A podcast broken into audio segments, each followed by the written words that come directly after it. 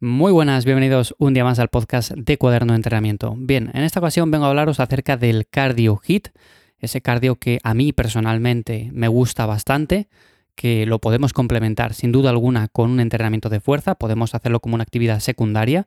Es algo, en cierto modo, recomendable, por ejemplo, si nuestro objetivo tampoco es muy específico, pero también hay que tener ciertos aspectos en cuenta porque muchas veces este cardio hit no es tan recomendable y es de lo que vengo a hablaros hoy, de por qué quizás en tu caso personal es algo que no recomiendo tanto. Así que bueno, vamos a hablar un poco acerca de esto. Ya sabéis, como siempre, soy Iván Yamazares. Me encontráis en mi web ivyamazares.com. Ahí podéis ampliar la información de este podcast. También podéis contactar conmigo para ganar músculo, perder grasa y, en definitiva, para echaros una mano y entrenar mejor.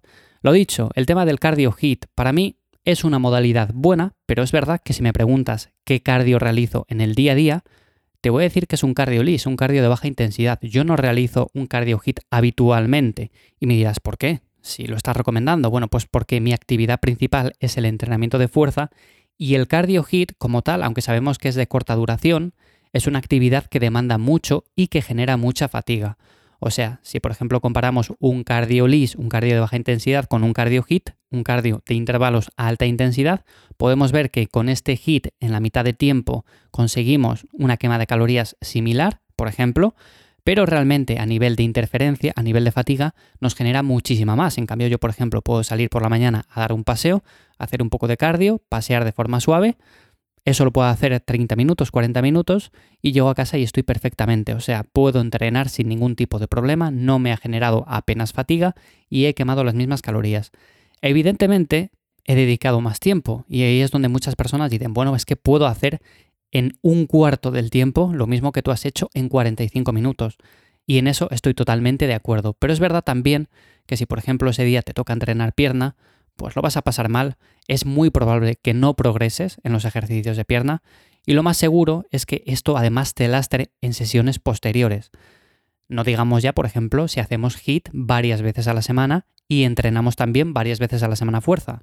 En este caso, lo más probable es que ambos entrenamientos interfieran y no rindamos ni por un lado en el HIT ni tampoco en el entrenamiento de fuerza. Así que, ¿qué es lo más importante de todo esto? Bueno, pues como digo, muchas veces he comentado que podemos complementar ambas cosas sin ningún tipo de problema, pero es verdad que hay que ver muy bien los objetivos que tenemos. Si tu objetivo es ganar masa muscular, ganar fuerza, una recomposición corporal, bueno, pues vamos a plantear la base, que es un entrenamiento de fuerza, y a partir de ahí pongamos que quieres hacer HIT. Bueno, pues quizás un día a la semana, un día que esté bastante separado de, por ejemplo, el día de pierna, pues sería bastante recomendable. ¿Que lo quieres hacer dos días a la semana? Bueno, pues yo haría dos sesiones cortitas de HIT, dos sesiones a poder ser los días de descanso y que al día siguiente no nos toque pierna. Y claro, ahí ya se complicaría un poco la cosa. Dependiendo del planteamiento que tengamos en el entrenamiento de fuerza, pues será más fácil o más difícil hacerlo. Yo en mi caso personal, por ejemplo, que tengo un esquema en el cual termino cada ciclo cada semana y media aproximadamente, un poco menos, me resulta algo complicado meter este hit, principalmente porque, aunque lo podría meter días en los cuales las sesiones siguientes no me toca pierna, es verdad que soy una persona que tolera muy poco volumen de entrenamiento, tanto por ejemplo para la pierna, para los empujes, y todo esto me lastra un montón. Yo normalmente, si estáis atentos a mis redes sociales, pues lo que vais a ver es que salgo a hacer un cardiolis, un paseo cada mañana, un paseo suave, que no me limita absolutamente nada, que mejora mi recuperación y que de esta manera hace que rinda mejor en sesiones posteriores.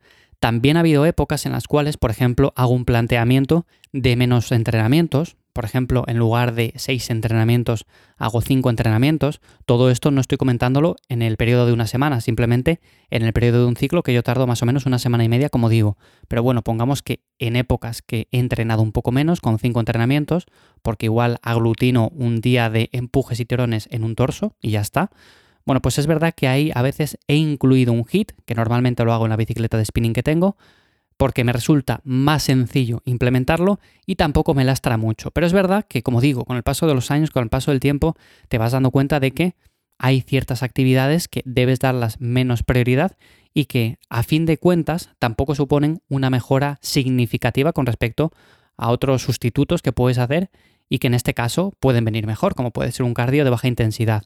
Entonces, en este caso, por un lado tienes que ver lo que te gusta. Si te gusta hacer cardio hit, no lo dejes. O sea, simplemente ten en cuenta esto, hazlo los días de descanso, sobre todo esos días en los cuales las sesiones posteriores no van a ser muy demandantes, como por ejemplo un tren inferior.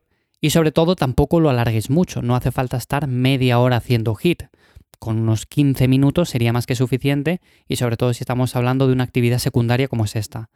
Luego también define bien tus prioridades, porque si tu prioridad a día de hoy es hacerte súper fuerte en un ejercicio en concreto, pues lo más probable es que tengas que hacer un bloque de entrenamiento principalmente dedicado a ese movimiento, en los días de descanso estar muy relajado, o sea, no incluir actividades que pueden lastrarte. En definitiva, define bien lo que estás buscando a día de hoy y el objetivo que tienes. Que muchas veces hacemos simplemente estas actividades porque nos dicen que es buena para X motivo. Por ejemplo, con el tema del cardio hit, pues hemos escuchado un montón de veces que con el cardio hit, oye, vamos a perder un montón de grasa y es súper bueno porque vamos a definir antes. Y no tiene nada que ver. Una persona que no haga cardio hit puede definir perfectamente bien e incluso lo puede hacer mejor que otra que implemente este tipo de actividad. ¿Por qué? Pues porque le guste más hacer un cardio más suave, porque por ejemplo le sea más llevadero, porque tenga tiempo incluso para hacerlo y además le lastre menos las sesiones posteriores. En definitiva, hay muchos factores que influyen en esto.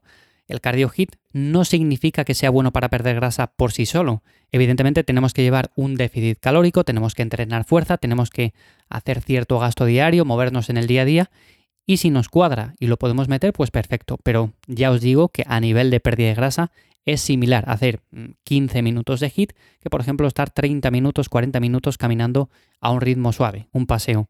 Así que, como puntos importantes, esto. Tener en cuenta que el hit es una actividad más, simplemente. Es como, por ejemplo, cuando os dicen, tienes que hacer este ejercicio en concreto para que te crezcan las piernas o para que te crezcan los brazos. Hay muchos movimientos que podemos hacer para que nos crezca un músculo en concreto. Hay muchas actividades que podemos hacer para mantenernos activos en el día a día. Hay personas que, por ejemplo, les gusta mucho salir en bicicleta. Hay personas que les gusta mucho, yo qué sé, caminar, saltar a la comba, hacer circuitos metabólicos. Hay actividades más y menos intensas y, por lo tanto, que generan más y menos interferencias. Y todo esto lo tenemos que englobar, por supuesto, bien en un esquema de entrenamiento de fuerza. ¿Dónde está el fallo que muchas veces se comete? Bueno, pues principalmente en querer hacer un entrenamiento de fuerza, en meter tres días HIT, en hacer, por ejemplo, también dos sesiones de spinning, en meter, por ejemplo, clases de, yo qué sé, de body pump, 500 cosas diferentes que interfieren entre sí, que no hacen que progresemos en el entrenamiento principal, Tampoco controlamos mucho el tema de calorías, si estamos comiendo menos de lo que necesitamos, si estamos comiendo más, no controlamos mucho el conteo calórico y por lo tanto no vamos a perder grasa. Y ese es el punto importante de todo esto. Al final el plan tiene que ir bien en su conjunto, tanto entrenamiento como alimentación. Así que bueno, como digo, podéis ampliar esta información en mi web ivyamazares.com. Si queréis que hable o que dedique un episodio a un tema en concreto, bueno, pues comentármelo también por ahí, o si no en redes sociales me encontráis en arroba ivyamazares. Y nada más, espero que os haya gustado este episodio y que os ayude poco a poco a planificar mejor vuestros entrenamientos. Nos escuchamos de nuevo en 7 días por aquí en Cuaderno de Entrenamiento. Chao.